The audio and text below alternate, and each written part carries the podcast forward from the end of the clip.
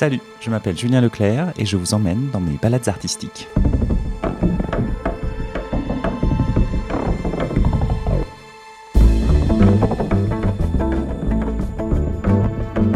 Aujourd'hui, je vous propose une rencontre avec Pierre Testard pour son premier roman Les Enfants Boétie, publié par Actes Sud. Ces enfants, ce sont Ada et Angelo. L'une vit à Rome, l'autre à Londres. Ada recherche une personne pour s'occuper de son appartement en son absence. Ainsi arrive le narrateur dans sa vie. Un narrateur à qui elle va confier l'histoire de sa famille, parler de ses parents et de leur ami artiste Lou Tama. Commence une succession de récits, une exploration envoûtante et mystérieuse des souvenirs. Avec Pierre Testard, nous avons parlé du langage et ses limites, de son écriture très visuelle, de sa passion pour le récit et de son amour pour les maisons vivantes, sans oublier quelques questions sur les premières fois.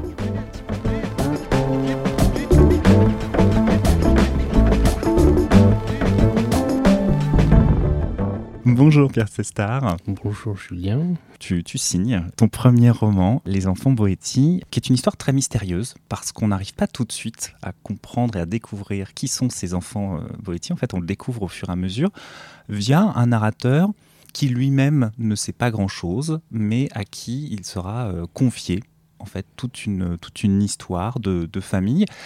Euh, ce roman s'ouvre sur une réponse à une petite annonce, donc quelque chose euh, entre guillemets de très, euh, très banal et légèrement désuet mhm.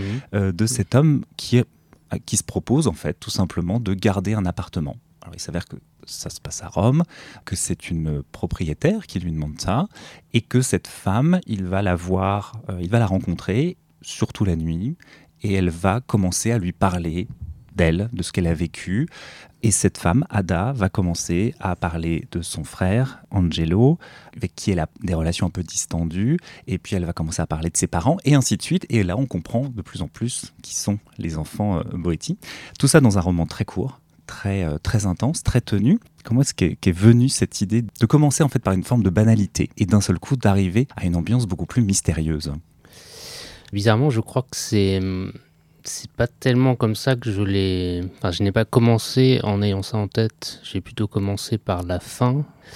J'ai plutôt commencé par, par la description de lieu je crois que les, premières choses que j'ai écrites ressemblaient plutôt à un carnet de notes, à un carnet de voyage en fait, où je décrivais, surtout il y a j'ai une écriture naturellement très visuelle, je pense très descriptive, et donc de ces lieux que j'ai décrits, dans lesquels j'ai voyagé beaucoup en Italie, différentes villes, mais pas seulement des villes, ont émergé des personnages en fait. Donc cette petite annonce, c'est simplement, je dirais, un prétexte hein, pour, pour, pour, faire, pour faire advenir la rencontre, même si c'est quelque chose qui, je pense, le contexte de Rome est assez courant, enfin pour y avoir vécu bien sûr. Il y a encore tout un système de petites annonces et les gens, les, sur, c'est en ligne, hein, mais, euh, mais les gens euh, l'utilisent beaucoup. Donc euh, voilà, je pense que j'ai simplement emprunté ça à mon expérience ordinaire.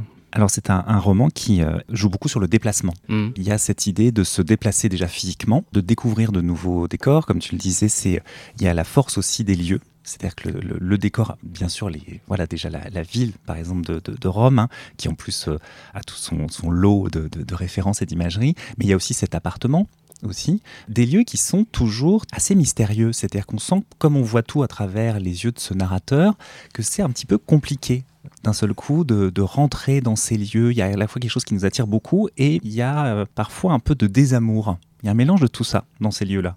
Ouais, ouais. Euh, je crois que c'est une tension très forte dans le livre entre l'intérieur et l'extérieur. Euh, cette tendance que le narrateur a à s'enfermer, rester, rester cloué au lit même par moments et à rentrer profondément dans, son monde intérieur, dans ses pensées, dans ses rêves, puis petit à petit dans les souvenirs qui, lui sont confiés et qui, le, qui envahissent en fait son, son sa conscience en quelque sorte. Et oui, c'est quelqu'un qui pourrait dire euh, d'une certaine façon, comme un personnage de Robert Walzer, qui pourrait dire euh, j'espionne et cela embellit ma vie, au sens où c'est quelqu'un qui se laisse... Euh, attiré par les choses les plus ordinaires et qui, à force de les observer, de développer une sensibilité très forte à ce qu'il y a autour de lui, euh, soit ce qu'il voit par la fenêtre, soit euh, même, même des bruits, des sons, des, des, des, couleurs. Il voit des choses là où peut-être euh, pour d'autres il n'y aurait rien. Et c'est vrai qu'il y a tout un, un, intérieur qui prend vie en fait. Je pense que j'aime bien les j'aime bien les textes où les, les maisons sont quasiment vivantes. Il, y a, il y a de ça dans, dans ce livre peut-être. En tout cas, c'est un, narrateur aussi qui est très étrange. C'est-à-dire mm. qu'on sait très peu de choses de lui, mais pourtant, c'est grâce à lui qu'on va apprendre finalement toute l'histoire, les, personnages et l'évolution. Et ce narrateur restera jusqu'au bout assez insaisissable. Et ce, ce flou au niveau du narrateur, et donc au niveau de ce fil conducteur, ça, c'est quelque chose que tu as voulu tenir jusqu'au bout ou est-ce qu'à un moment tu as été rattrapé par cette idée de dire bah, il faut qu'il existe entre guillemets un peu plus? C'est plutôt l'inverse. En fait, quand j'écrivais le livre, on, savait plus de choses de lui et il a fallu en quelque sorte que je le prive d'une biographie, enfin que je que j'enlève des éléments qui étaient peut-être trop explicites ou trop. Bon, il y a quand même quelques quelques éléments qu'on sait de lui. On sait quand même qu'il a quitté euh, la France et, Paris, surtout son travail, euh, ses connaissances, euh, ses proches pour euh, en quelque sorte récupérer un temps de, un temps de vie euh, beaucoup plus libre, euh, libéré de, de, contraintes. Et il peut se le permettre parce qu'il a hérité de tapis de sa voisine et qu'il les a vendus à un prix inespéré. Donc, bon, c'est des éléments, évidemment, c'est des détails, mais je pense que c'est pas totalement anodin parce que j'ai voulu, j'ai voulu que ça soit un personnage justement débarrassé des contraintes de la vie professionnelle, de la vie sociale et qui se rende complètement disponible aux personnages qu'il rencontre. Et en quelque sorte, oui, c'est un narrateur qui s'efface au profit des autres, qui se laisse habiter par la mémoire des autres. Je crois qu'il y a un moment où j'écris que hum, Ada et lui sont euh, tels des somnambules portés par le même flot de paroles. ça, c'est permis par son hyper disponibilité, son hypersensibilité, sa façon d'écouter. Oui, c'est ça qui est assez étonnant, c'est que c'est un, narrateur qui va, euh, qui va finalement tout nous livrer. C'est-à-dire que tout ce qu'il entend, tout ce qu'il voit, tout ce qu'il repère, ses, sentiments, ses sensations, on les a absolument toutes. Et, on n'est pas, euh, euh, justement, on sent que c'est un être complètement disponible, complètement à l'écoute. Et il va être donc à l'écoute de cette histoire qui, au début, est une histoire, on va dire, familiale, pas forcément très précise, justement, d'une femme peut-être qui regrette de ne pas avoir de lien mmh. plus fort avec sa famille. On s'aperçoit qu'il y a quelque chose de beaucoup plus compliqué, que ce soit avec son frère qui a pris ses distances vraiment volontairement. Il y a la les, figures aussi des parents qui euh, sont à la fois très absents et en même temps très, très encombrants. Mhm. Et il y a en plus cette autre figure, cette, euh, cette femme, cette artiste, qui est elle aussi assez insaisissable. Et donc au fur et à mesure, toute cette histoire-là, tout ce récit euh, familial, qui en plus est souvent raconté la nuit, donc dans mhm. une ambiance où au bout d'un moment on ne sait pas combien de temps tout ça dure, si c'est dit en 10 minutes ou en toute la nuit, il y a un côté assez magique en fait dans, dans cette façon de raconter ça. C'est-à-dire que même sur le principe, ce récit familial est entre le côté très euh, banal, si on peut dire, de la mmh. famille, et mmh. en même temps ce fantasme aussi de, de, la famille, comme une sorte de conte de fées, un peu. Oui, oui, c'est vrai. En, quelque sorte, ce qui, ce qui euh, peut-être réunit les personnages, c'est qu'ils sont habités par des histoires. Angelo, par exemple, enfant, est très troublé par une, par une légende qu'il entend à l'école, qui, qui, parle d'une ville imaginaire qui s'appelle Umbra, qui raconte surtout euh, la folie d'un homme qui revient dans, son, dans sa ville et s'aperçoit que tout le monde a perdu son visage et qu'il ne reconnaît plus personne et qu'en fait, il est plus vraiment chez lui parce que euh, les gens continuent à vivre, sans visage, et lui en a un, ou, mais ne peut plus s'identifier aux autres. Et cette légende-là trouble tellement Angelo enfant qu'il commence à la répéter à tout le monde, y compris à des inconnus. Et je crois que c'est en partie comme ça que j'ai conçu mes personnages, c'est-à-dire que c'est pas des ils sont, on pourrait dire qu'ils sont tous habités par la voix d'autres personnages. Donc euh, le, narrateur se laisse habiter par la voix de d'Ada puis d'Angelo, qui sont eux-mêmes effectivement habités par l'histoire de leurs parents et hantés par le, souvenir et la présence pas complètement euh, claire de, de l'ami de leurs parents, de cet artiste qui s'appelle Lutama. Et, je pense que peut-être ce, que tu décris comme quelque chose d'insaisissable qui parcourt le livre, c'est aussi parce que ces personnages parlent d'un endroit, mais leurs souvenirs les portent ailleurs, donc soit ailleurs dans le temps, soit ailleurs dans l'espace. Quand, euh, quand ils sont à Rome, ils parlent de, Londres, quand ils sont à Londres, ils parlent de, de Rome. Et je l'ai construit comme ça, comme une sorte de, je sais pas si c'est une spirale, mais en tout cas un livre qui est tout le temps en mouvement. Et le narrateur, quand il n'est pas euh, inerte, cloué au lit, euh, a cette sorte de frénésie d'exploration dans, dans, la façon qu'il a de se promener, d'aller d'aller chercher des choses. Et puis petit à petit, le récit se, se, ressent sur une quête, en fait, puisqu'il va à son tour chercher l'Utama voilà, donc il y, a toujours cette, cette, notion que quelque chose est très proche et en même temps nous échappe. Et j'ai trouvé que justement dans cette idée de rencontre, il y avait cette envie de parler aussi à un moment de comment on transmet quelque chose, comment on, transmet un peu des informations, des sentiments, des choses comme ça, et que le poids que, que, portaient les enfants, donc Ada qui est restée à Rome et qui euh, a envie de parler, a envie de se débarrasser quelque part de, de, ce récit, en, tout cas de se dire je vais pouvoir le raconter, donc je vais pouvoir me libérer l'esprit, mmh. Mmh. Euh, là où Angelo lui a, a fui justement en disant je vais prendre énormément de distance et je vais me libérer aussi. Il y a cette, j'ai l'impression, cette idée aussi à un moment de, dire tiens, enfant, on a des souvenirs, on a des choses qui sont claires, qui sont pas claires. Est-ce qu'à un moment, le temps n'a pas modifié notre façon de voir la réalité? De se dire si on réunit tout, on va en faire un récit, une histoire et ça va être quelque chose de beaucoup plus, euh, beaucoup plus clair et à chaque fois il leur manque mm. un, mm. puzzle. Et, donc rapidement, le, le, roman se transforme, comme tu disais, une quête, mais même, je trouve, comme une sorte de, de un peu de roman policier. Oui, euh, et, ce qui est, euh, je pense que le, récit en fait se déploie à partir d'une d'une de, souvenirs qui ne s'accordent pas entre entre Ada et Angelo, donc entre un, un frère et une sœur qui ont vécu des choses euh, communes, évidemment, mais je pense que c'est quelque chose qui est, très commun dans, la vie d'une famille, où soit des, événements très précis, on ne se souvient pas exactement de la même manière de ce qui s'est passé. Et en l'occurrence, il est évident pour eux que Lutama donc, a été une, amie de leurs parents, était présente quand ils, étaient enfants, mais ils ne sont pas très sûrs de plusieurs éléments, de à quel moment ils ont, une photo d'eux, donc de, Dada et Angelo, a été donnée à Lutama par leurs parents. Cette photo qui ensuite a été utilisée par Lutama dans un collage et qui, qui apparaît euh, à un ou deux moments du livre. Et justement, c'est sans doute là aussi qu'il y a quelque chose d'insaisissable, c'est qu'une image en elle-même a quelque chose de spectral et, nous renvoie à, une apparence, à quelque chose dont on n'est pas, dont la réalité est, quelque part, mais on ne sait pas exactement où. Et je crois que c'est ça que j'ai voulu creuser, c'est dans les, plis, du souvenir, il y a quelque chose qui nous échappe, dont on n'est pas très sûr. Peut-être il y a, une, euh, une, phrase que j'aime bien qui, résumerait ça en un sens. C'est une phrase d'un poète chilien euh, qui s'appelle Enrique Lin, que j'aime bien, qui dit que l'enfance c'est un temps au service des fantômes, au sens où la, mémoire de, de l'adulte erre librement dans l'enfance et invente des souvenirs ou en évite d'autres et s'en sert comme un, espace... Euh, spectral justement où, des choses apparaissent, réapparaissent, surgissent, mais aussi peuvent être réinventé a posteriori. Je me suis retrouvé devant une porte au troisième étage d'un immeuble qui ressemblait à une grande maison, où la lumière de la cage d'escalier ne s'allumait pas et où les marches en bois s'affaissaient en grinçant sous mes pieds. Il n'y avait pas de sonnette. J'ai frappé. Personne n'a semblé réagir.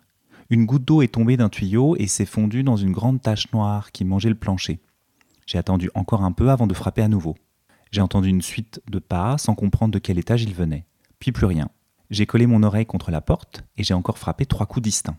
Le pigeon qui somnolait dans une lucarne à ma gauche n'a pas réagi. Je me suis finalement retourné sur le palier, je me suis penché au-dessus de la balustrade, j'ai regardé en bas, dans le puits sombre formé par le mouvement de l'escalier. Au rez-de-chaussée, une main a agrippé la même balustrade avant de la remonter, lentement. Je ne bougeais plus, la main s'est soulevée, a hésité un instant et s'est retirée dans le noir. Je me suis lancé dans l'escalier sans attendre, en me grattant la gorge et en tapotant les murs. Arrivé en bas, j'ai ouvert la porte de l'immeuble et je me suis éloigné très vite. Je me suis retourné après avoir traversé la rue. Personne n'était sorti après moi. Un homme couvert de haillons approchait sur une bicyclette à l'ancienne, dont la roue arrière était cinq fois plus petite que la roue avant. Il portait des lunettes d'aviateur et plusieurs bracelets argentés à chaque poignet. Ses cheveux gris et fins tombaient jusqu'au sol et formaient un garde-boue pour sa roue arrière. Il est passé devant moi en fredonnant sans me regarder et a poursuivi son chemin. J'ai vérifié l'adresse qu'on m'avait donnée. J'étais monté au troisième étage du numéro 22 alors que je devais aller au deuxième étage du numéro 23. Au moment de franchir la bonne porte, je me suis retourné pour regarder une dernière fois l'immeuble dont je sortais de l'autre côté de la rue. La lumière était allumée au troisième étage et une silhouette très frêle tremblait derrière le rideau. Pour toi, c'était forcément clair que ce roman serait raconté par ce narrateur à la première personne? Oui, parce que je suis sans doute lecteur d'énormément de textes de fiction à la première personne. Et oui, oui je pense que ce que, permet la première personne aussi, c'est précisément de créer une voix qui est en elle-même insaisissable, c'est-à-dire qu'on ne sait pas exactement qui parle. Ça peut paraître proche de l'auteur, mais, en fait, ça permet précisément l'inverse, c'est-à-dire de m'éloigner de moi-même en créant un, personnage qui va explorer des coins de la fiction qui me sont inconnus à moi dans ma vie euh, réelle. Et, évidemment, le jeu permet par ailleurs une intimité, permet une, une grande liberté de, narration, en fait, tout simplement, tout en sachant que ce jeu recueille d'autres récits et donc euh, passe son temps à rapporter d'autres récits. Donc c'est un jeu aussi transparent. Dans la construction du, roman, on peut dire qu'il y a deux parties entre guillemets, enfin parce qu'il y a le point de vue de la mhm. sœur et ensuite le point de vue du, frère. En plus, on, voyage aussi entre Rome et, Londres. Ça, cette construction-là, c'est quelque chose qui était déjà clair pour toi à, un moment donné ou ça a été euh, de reprendre le manuscrit pour le, raccourcir ou le modeler différemment? Euh, Non, c'était pas du tout clair avant. C'était pas forcément clair pendant. Ça, ça tout simplement, euh, ça émergé de mon écriture, de du mouvement que je voulais imprimer au texte. Euh, et ça, ça a été porté par les lieux, en fait. Je, je savais euh, peut-être euh, à un moment dans l'écriture que je voulais que le roman navigue entre, entre l'Italie et l'Angleterre, parce que c'est des, des, des, pays que je connais, où j'ai vécu, donc qui, qui m'offraient une, matière sensible sans doute. Ensuite, oui, je, me suis aperçu qu'assez naturellement, je faisais ce, ce chassé-croisé où, quand j'étais dans un pays, euh, souvent le récit et les souvenirs partent dans l'autre sens. Et comme j'étais dans une construction où, les récits sont rapportés, ça, s'est prolongé comme ça. Euh, ouais, c'est presque quelque chose d'organique quoi, qui est né, euh, qui est né à l'intérieur de l'écriture Ton écriture aussi est un vrai voyage, c'est-à-dire qu'il y a un rythme aussi particulier dans les phrases. Et là, on arrive à quelque chose qui est très compliqué. C'est très compliqué de concrétiser l'intuition d'un seul coup. la musique que tu avais en tête en écrivant. La longueur des phrases d'un seul coup qui sont comme des, grands voyages, comme s'il n'y avait qu'une seule respiration et que ça nous emportait complètement. Cette cadence-là, justement de, rythme et ce, cette volonté peut-être de, faire une phrase longue ou, de refuser complètement les phrases courtes, mhm. ça comment on, voilà comment tu te positionnes par rapport à ça?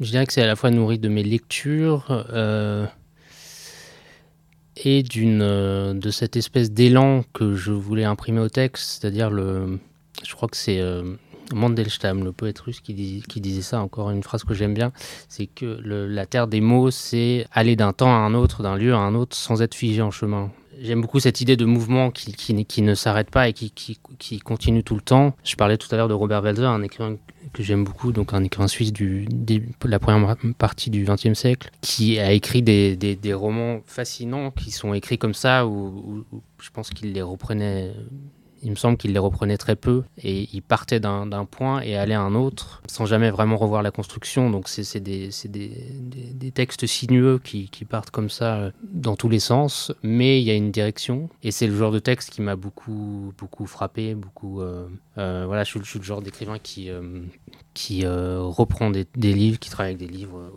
autour de sa table et qui en fait, j'ai besoin de ça, je pense, pour, euh, pour donner un élan à ce que j'écris. Et quand je me sens un peu euh, bloqué, je vais lire quelque chose et ça, ça m'aide à repartir souvent. Donc, il y, a quelque chose de cet ordre. Et les phrases longues, oui, alors, est-ce qu'elles sont, elles sont pas forcément longues euh, Je sais pas si ça caractérise tout le texte quand même. Non, ça caractérise pas tout le texte. C'est pour ça que c'était le rythme. C'est-à-dire qu'il y a un moment où on sent qu'il y a justement un peu comme un voyage. C'est-à-dire qu'il y a une sorte d'impulsion qui est donné à la fois dans le, dans le fond, c'est-à-dire par rapport à l'histoire, mais aussi dans la forme. C'est-à-dire qu'on est d'un seul coup emporté par des phrases plus longues qui, qui, euh, qui renforcent cet élan. Où là, justement, le, le personnage prend, euh, ou les personnages prennent vie mm. vraiment parce mm. que euh, on a l'impression de les entendre et on se dit s'ils font une phrase aussi longue, enfin, d'un seul coup, leur voix porte beaucoup plus. C'est aussi parce que je pense que je j'ai essayé beaucoup d'écrire des, des, impressions, des rêveries. Donc il y a quelque chose de l'ordre de, se laisser porter par une sensation ou une impression ou une image en fait. Quand j'écris, je pense que je, je, creuse des phrases d'une façon assez visuelle, je, je, les étale en quelque sorte euh, sur un paysage j'ai souvent, peut-être parfois le réflexe, peut-être peut-être trop, je ne sais pas, mais de vouloir épuiser euh, parfois l'image que j'ai devant moi, que j'ai en tête et qui, voilà, qui, qui guide le, mouvement d'un personnage. Ouais, je, enfin, je pense que c'est comme ça que je peux le, je peux l'expliquer. Et ce que je trouve aussi intéressant dans ce côté euh, insaisissable, c'est-à-dire que c'est un peu comme la critique de film, hein. c'est-à-dire que sur principe, euh, on a tous vu le même film, mais la façon de capter les images, de raconter ces images, ce mouvement sera très personnel. Et à partir de là, on n'arrivera jamais à atteindre le, le, film et en même temps on parlera toujours d'un film un peu différent quoi. Il y, a ce truc je trouve aussi qui est assez euh, insaisissable. Est-ce que le c'est pour ça que je trouve que le, rythme aussi se joue beaucoup sur le temps entre, surtout dans la première partie où le où Ada raconte donne des pistes mm. un peu au, narrateur. Et puis la journée, quand il sort, parce qu'en fait finalement il sort pas non plus de temps que ça, on a l'impression qu'il digère un peu la chose, quoi. Comme si d'un seul coup la balade, les lieux, la géographie allaient planter un peu plus facilement l'histoire et qu'il y avait quelque chose qui allait se poser. Et donc il y a vraiment ces deux temps aussi du récit. C'est-à-dire qu'on reçoit quelque chose et après on essaye de, de, voir ce qu'il en reste, quoi, de ce qu'on arrive à digérer. Oui, oui, absolument. Euh, je crois qu'à un moment, je décris l'Outama, je décris à quel point sa voix envoûte euh, ses interlocuteurs et, et l'impression qu'elle donne d'avaler ses phrases à chaque fois qu'elle les prononce, comme s'il fallait un temps de, un temps de, de, consommation et de digestion en fait de, de, ce qui est dit. Et je crois que c'est ça tient peut-être à la tension du texte entre entre effectivement des, des, histoires qui sont racontées des souvenirs qui sont euh, pas forcément douloureux mais qui peuvent être lourds. Peut-être pour euh, Ada et Angelo euh, notamment il, y a quand même une scène qui décrit la, la mort de leur père dont on ne sait pas très bien si elle est accidentelle ou là aussi c'est quelque chose qui n'est pas bon, qui, qui, qui, est ouvert, disons. Et donc, euh, il y a, peut-être à un certain niveau une, quand même une violence sous-jacente dans ce texte. Euh, et quand on, je pense que ces personnages qui expriment cette violence ou qui la rapportent ou qui essayent eux-mêmes de, de, lui donner un sens, euh, eh bien aussi euh, en ressentent, voilà, on ressent le poids. Et il y a tous ces moments où les, les personnages doivent effectivement digérer, essayer de comprendre euh, ce qui s'est dit, ce qui, ce qui a été entendu aussi.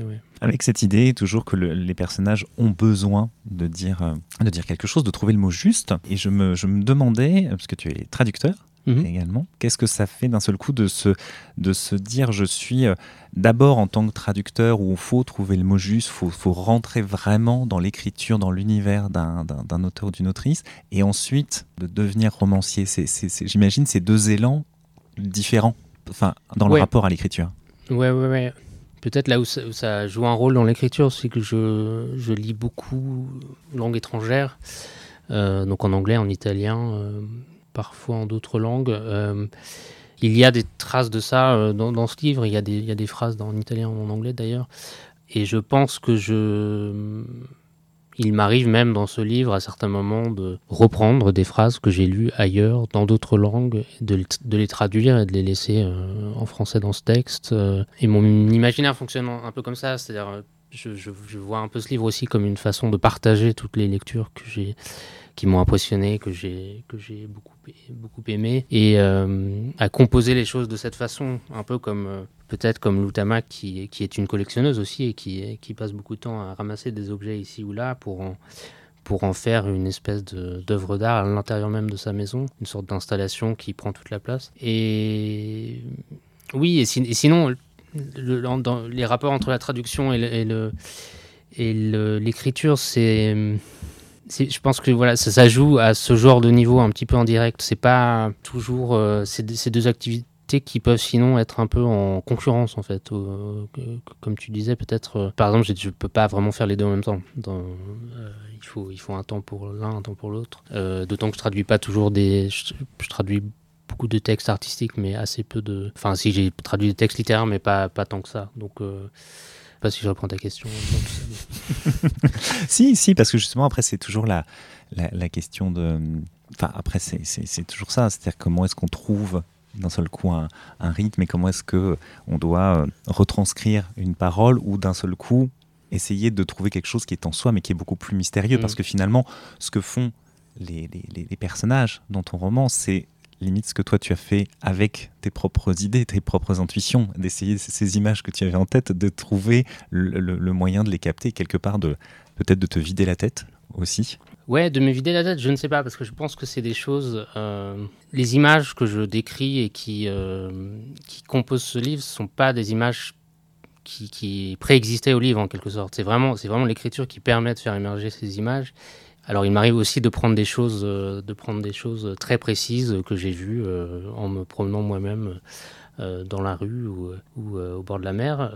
par exemple, il y a un moment où je parle de la tombe de Sandro, donc Sandro, le père de Dada et, Angelo, sur lequel il est écrit en italien donc pourquoi, avec un point d'interrogation. Et ça, par exemple, c'est une, une, une, tombe que j'ai vraiment vue, pour le coup en Allemagne, donc c'était écrit en allemand, mais où c'était très étrange de voir ça, c'est-à-dire que quelqu'un a écrit sur une tombe pourquoi? Alors on imagine que c'est sans doute les personnes qui ont survécu aux, défunts, mais on peut imaginer plein de choses en fait. Ça peut être les, les survivants qui, qui, disent pourquoi es-tu mort, euh, qu'est-ce que c'était que ta vie. Euh, on peut même imaginer que c'est la, la, personne avant de mourir qui a voulu que ça soit gravé sur sa tombe. Euh, et c'est ce genre d'image très précise qui, je pense, euh, chez moi déclenche quelque chose, un désir très fort de raconter en fait. Et c'est un peu comme ça que je vois peut-être peut-être un, l'écriture d'un texte. Pour moi, c'est le c'est l'équilibre entre le détail et l'atmosphère. C'est-à-dire que le détail doit être précis pour euh, vraiment évoquer quelque chose et, et l'atmosphère d'ensemble doit être suffisamment forte pour que les détails que je donne euh, ne soit pas une sorte d'inventaire désarticulé. Et euh, si on arrive à tenir ce, cet équilibre, je pense que c'est là que le lecteur ne se pose plus la question de savoir euh, où ça se passe. Les aspects fonctionnels du texte disparaissent presque. Quoi. On, s'en fiche de là où, ça se passe, quand ça se passe. Et ça crée un, ça crée un mouvement, l'élan dont on parlait tout à l'heure. Oui, avec de toute façon cette envie de capter le lectorat. Enfin, c'est-à-dire vraiment de, d'emporter quelqu'un dans une histoire, dans une ambiance, dans une atmosphère, mm. et de le, de le guider, de, de, le pister, avec en plus cet équilibre qui est assez compliqué euh, à tenir parce qu'il il y a beaucoup de, choses ouvertes finalement dans, ton roman. Même si depuis tout à l'heure on, parle d'une ambiance euh, mystérieuse, d'une quête, on est vraiment plutôt dans cette atmosphère-là que dans quelque chose à, énigme. Parce que finalement, c'est, en tout cas, c'est peut-être le sens premier de l'énigme. C'est peut-être que voilà, ces, enfants, euh, Ada et Angelo, malgré leur, euh, leur âge et malgré l'expérience de la vie, voudraient qu'il n'y ait plus de mystère, que tout soit très clair et tout ça, mais est-ce qu'on peut arriver à une sorte de point final par rapport à son histoire familiale? Oui, oui, bien sûr, ouais. J'imagine qu'en finissant le livre, euh, la question reste ouverte. Et il est vrai que, le, évidemment, que le mystère et l'énigme sont des, sont des moteurs très, très utiles pour raconter une histoire. Mais je crois que c'est ça qui me, qui, qui, qui, m'anime, en fait, qui me passionne. C'est à la fois l'espèce de passion que j'ai de raconter. Euh, et, le, livre est construit aussi comme une sorte de succession de récits, euh, récits dans le récit. Et s'il y a un mystère, c'est effectivement le mystère de, ce qu'on arrive à ce qu'on arrive à tirer de l'oubli. Euh, en fait, comment on tire de l'oubli des choses que d'habitude on regarde avec indifférence ou qu'on ne voit pas tout simplement. Enfin, c'est évidemment c'est une exploration du souvenir et c'est une c'est une façon aussi de consigner le temps qui passe, de, de donner du sens à ce qu'on a vécu en commun et seul. Euh, parce que c'est vrai que c'est aussi un roman de, personnages qui sont tout le temps à la bordure entre la, solitude et, la volonté de justement de se d'esquisser une amitié, d'esquisser une relation avec les autres et de pas perdre au pied aussi. Ouais. Ce qui est assez compliqué pour ces personnages-là. C'est-à-dire qu'il y a une relation à l'autre qui est très difficile, qui doit toujours se passer à un moment qui est quand même très inattendu. Et ça passe par, euh, par exemple, moi j'aime beaucoup cette idée que Ada euh, laisse une enveloppe à son, à son frère pour que son frère puisse lui écrire après parce que elle sent bien que sa présence et éventuellement ce qu'elle peut lui dire va un peu le, bousculer, le bouleverser, en fait, faire quelque chose, mais que lui sera incapable de réagir là tout de suite maintenant, même en parlant en fait, et mhm. que ça doit passer par, là en l'occurrence, par la lettre. Ouais, ouais, ouais, c'est, aussi peut-être un livre sur le, langage et ses limites. Euh, mais disons que, disons oui, la, communication n'est, jamais directe. C'est, enfin, c'est aussi ça qui m'intéresse euh, en littérature, c'est de c'est d'essayer de, de, trouver une langue qui, qui, qui, qui, a peut-être qui disent qui est encore quelque chose un peu de sauvage, qui ne correspond pas au langage ordinaire, euh, voilà, standardisé en un sens qu'on utilise tous, bien sûr, mais je crois que si la littérature peut quelque chose, c'est essayer de, sortir de ce langage ordinaire et de, construire un, imaginaire, un monde autour de ça. Effectivement, ça se traduit dans la façon très indirecte qu'ont les personnages de se parler, de se confier des choses, de se regarder, de, de même de se tenir, en fait, de se tenir euh, sur un siège ou, ou les uns face aux autres. Ça, c'est peut-être ce qui rapproche effectivement le narrateur et, les deux autres personnages principaux. Elle a commencé à poser des questions à mon sujet, en évitant mon regard, comme si elle ne s'adressait pas uniquement à moi. Elle avait aimé le message que je lui avais envoyé et avait tout de suite senti qu'elle pouvait me confier son appartement. Elle espérait pouvoir compter sur moi comme sur un vieil ami, comme sur un frère, mais cette confiance devait être absolue et réciproque. Elle ne voulait pas que je quitte ce paisible appartement à la première contrariété. Tout était très impressionnant ici. Est-ce que je le ressentais? Il suffisait de sortir dans la rue et on pouvait facilement être séduit, puis affaibli par ce qui séduit. On finissait alors par ne plus rien faire par choix et par tomber, sans se révolter, dans un état maladif. Quand on restait à Rome un certain temps, on pouvait ressentir un poids. Est-ce que je comprenais bien cela? Bien sûr, ai-je répondu sans réfléchir. J'allais lui demander ce qu'elle attendait exactement de moi quand elle a incliné sa tête légèrement en arrière, les yeux fixés sur moi pour la première fois. Cette pose étrange tendait son cou et plissait la peau de son menton. Son front, comme le bas de ses joues, rougissait. Ses doigts, désormais noués, se gonflaient de sang. Elle me regardait curieusement, sans bouger. Si j'avais alors agité ma main devant son visage, je n'aurais sans doute pas suscité la moindre réaction. Le premier livre qui t'a marqué? Je sais pas si ma réponse va être, euh, euh, honnête, mais on va, on va dire le, ouais, celui dont je me souviens en tête. C'est, alors c'est pas, c'est une nouvelle, euh, La chute de la maison Usher de Edgar Allan Poe, qui est une nouvelle terrifiante parce qu'elle raconte le, comment un frère enterre sa sœur vivante Bon, ça, c'est on, le découvre à la fin, mais ce qui, je crois ce qui m'a beaucoup marqué dans ce livre, c'est que le, narrateur, dont on ne sait pas aussi grand-chose dans cette nouvelle, qui est un vieil ami, il me semble, d'école du, personnage principal, euh, est appelé au secours en fait par le personnage principal. Et quand il arrive sur les lieux, euh, la maison Usher est, un, est, est, une sorte de maison déjà justement qui bouge, qui est là aussi vivante, et il décrit les fissures qu'il y a dans le dans le bâtiment. Et c'est en fait la fissure est en quelque sorte une prémonition de la, de la mort et qui hante déjà les lieux, qui est déjà là et qui, qui déclenche toute l'horreur qui va arriver après. Alors ça j'imagine c'était en français C'était en anglais. C'était en anglais, d'accord. Ok. Parce que je, ayant, ayant vécu en Angleterre enfant, je, voilà, j'ai toujours lu dans les deux langues. D'accord. La, la première idée ou image pour ce roman J'ai commencé par la fin en fait. Donc c'était euh, toute la description de l'arrivée du narrateur euh, sur une île.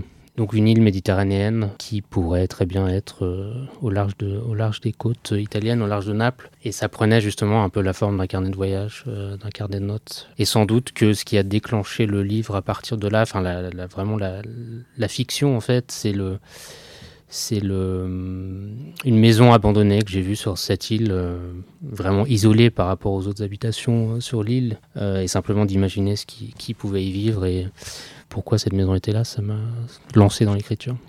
La première fois que tu t'es dit que le roman était terminé Alors c'est peut, peut-être, ça, ça, peut paraître un truc technique un peu banal, mais c'est peut-être quand j'ai lu le texte pour la première fois sur papier, parce que c'est un texte que j'ai assez peu imprimé euh, au cours de l'écriture. Quand je l'ai vu pour la première fois dans un format qui pouvait ressembler à un format de, livre de poche euh, mis en page comme tel, il, se passe euh, vraiment autre chose. Et d'ailleurs, je conseille à,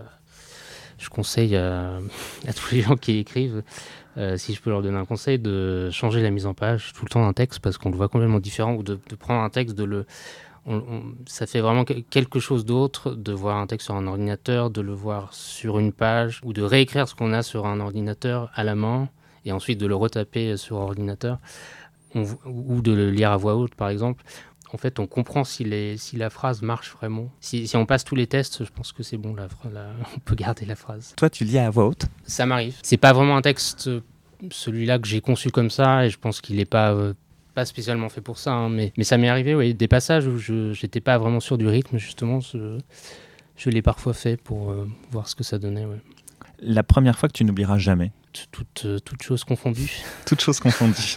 Alors, une chose qui me vient comme ça, parce qu'on parle du livre, c'est euh, peut-être quand j'ai vu pour la première fois à Naples, en me promenant dans le quartier de Mater Dei, où j'ai un peu vécu, qui est à côté des quartiers espagnols, donc le, vieux Naples. Je remontais une ruelle assez, assez étroite où on voyait pas tellement euh, l'horizon. Enfin, c'est sur une colline, donc on, ne voit pas très bien ce qu'il y a euh, au bout de la rue. Et j'ai débouché sur, euh, sur une rue beaucoup plus large. Et là, j'ai vu sur la façade d'un immeuble ouais, pas, pas en très bon état, un graphe d'un graffeur italien qui s'appelle Blue, très connu, il me semble, dans le monde du graphe, euh, et qui euh, représente un monstre vert dans euh, un, costume de prisonnier. Et en fait, ce graphe était là parce que c'était un ancien hôpital psychiatrique un endroit tout à fait terrifiant qui, a, qui, a, qui a fermé dans les années 70 quand en Italie la psychiatrie a été réformée et, les hôpitaux psychiatriques qui étaient qui ressemblaient à des prisons en fait ont, été transformés et ce, ce c'est vraiment un graphe très impressionnant parce qu'il est il est au cœur de la ville et euh, ce monstre crie dans une sorte de cri d'effroi, de colère. Et donc c'est quelque chose que j'ai repris dans, le livre, dans le passage de Naples. Et voilà, on sent toute la rage de, de, qui représente euh, voilà, la, colère des gens qui ont été enfermés dans, dans ce bâtiment euh, au fil des décennies au XXe siècle parce qu'ils n'étaient pas normaux. Mais voilà, c'est quelque chose de très impressionnant. La, la première fois que tu t'es dit que tu étais écrivain alors ça, euh, je crois que c'est tout simplement quand j'ai organisé, ma vie de façon à en faire la chose euh, centrale. Euh, donc peut-être quand je me suis dit je ne vais, je vais arrêter de, travailler et prendre le temps pour écrire tous les jours. Évidemment, on peut pas le faire tout le temps et toute sa vie, mais c'est tout simplement le fait que je, quand, quand, je suis arrivé à un stade où je pratiquais l'écriture quasiment tous les jours, en tout cas un rythme très régulier, mais c'est pas une question c'est vrai qu'on attache, on attache souvent un, statut ou un. Bon, c'est un, c'est, un mot qui est quand même symboliquement chargé. Et évidemment que c'est dur de se dire auteur, mais je pense qu'on peut très bien être auteur sans être publié. On peut peut-être ne pas se dire auteur après avoir publié 10 livres. Et euh, c'est peut-être une, une, charge symbolique qu'il faut essayer de déconstruire, hein, je crois. La première fois que tu as trouvé le titre? Euh, Très tôt. Très tôt, très tôt. Euh, ouais, vraiment au tout début de l'écriture du livre. Donc. Il n'a pas changé. Euh, malgré quelques tergiversations et hésitations de ma part. Mais oui, évidemment, je ne me souviens pas précisément, mais euh, j'avais écrit cinq pages et je pense que je l'avais déjà. Donc maintenant que ce premier roman a été imprimé et donc disponible auprès des lecteurs et lectrices, est-ce que tu as, réussi à, te lancer dans un deuxième roman ou pas encore? C'est très tôt, j'ai écrit des petites choses, mais... Euh, mais je crois qu'il me faut aussi à moi le temps de digérer euh, ce que j'ai écrit. Ouais, ouais, ce que je peux dire peut-être, c'est que je, c'est que je suis, je continue à être euh, intéressé par euh, les grandes villes, parce que j'ai, toujours vécu dans des grandes villes, et donc peut-être que ce que je commence à écrire est encore parle encore de ça, et je me demande si, si je vais pas aussi après avoir fait d'une, d'une artiste un de mes personnages principaux, non écrire un livre où il y aurait des musiciens c'est une possibilité. Merci beaucoup. Merci à toi.